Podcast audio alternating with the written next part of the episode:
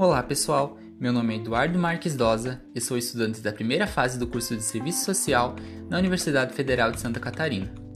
Tenho por objetivo com esse podcast apresentar para vocês o relato de uma profissional de serviço social que trabalhou na área de educação em um município do Paraná. Minha referência para produzir esse conteúdo é um webinário que pode ser encontrado na plataforma do YouTube. O webinário foi realizado pelo canal Ideia Criativa Cursos e teve como apresentador o professor Davi Barbosa Del Monte e assistente social que relatou sua experiência, Agnes Elizabeth Otto, pertencente ao movimento social Fórum Nacional dos Trabalhadores de Serviço Social. Como já dito, o relato aqui apresentado é da assistente social Agnes, que reside na cidade de Cascavel, estado do Paraná. Em 2018, Agnes passou em um concurso para trabalhar em uma cidade próxima, Santa Teresa do Oeste, na Secretaria de Educação. Assistente atuou em duas escolas, uma de educação infantil e outra de ensino fundamental. Todo o seu trabalho ali era supervisionado pela secretária de educação do município, que orientava, coordenava e também chegava a dar ordens para assistente social. Isso pelo fato dessa secretária ser impostada pelo prefeito. Logo, tudo o que acontecia na prefeitura tinha que ser de acordo com a atual gestão.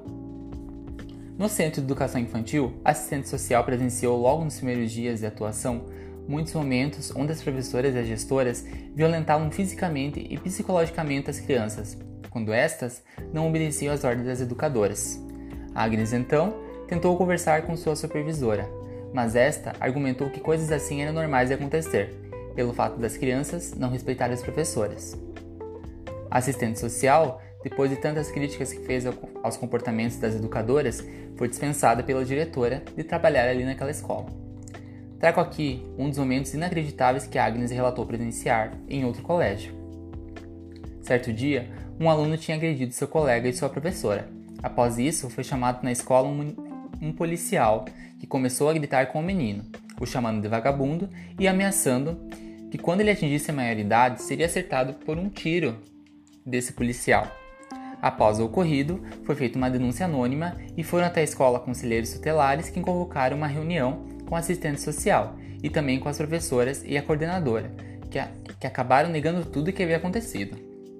O conselheiro então pediu para Agnes se as denúncias eram verídicas, e mesmo sabendo que poderia ser exonerada, a assistente social afirmou que era tudo verdade.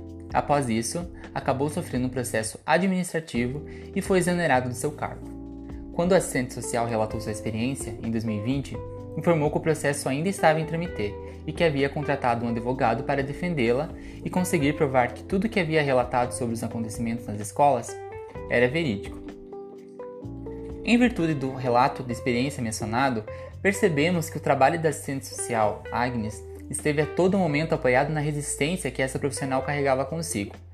Conforme ela argumentou, as escolas são lugares onde muitos indivíduos com realidades sociais diferentes se encontram, e especificamente nas escolas em que atuou, relatou que lá havia crianças de baixa renda e com muitos problemas familiares, o que, obviamente, pode explicar os transtornos comportamentais dos menores.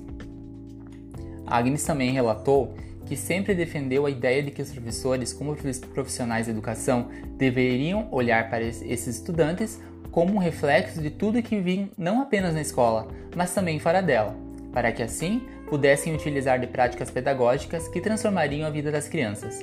Esses menores são vítimas de um sistema que, além de negar assistência às classes subalternas, carrega consigo uma cultura de violência que resulta na exclu exclusão social desses indivíduos. Agnes é um exemplo de luta e de resistência contra esse sistema, que legitimiza e normaliza a violência contra as classes oprimidas. Por meio de seus relatos, a assistente social Agnes pode ser considerada uma importante fonte de informação sobre situações onde os direitos de menores estudantes foram violados.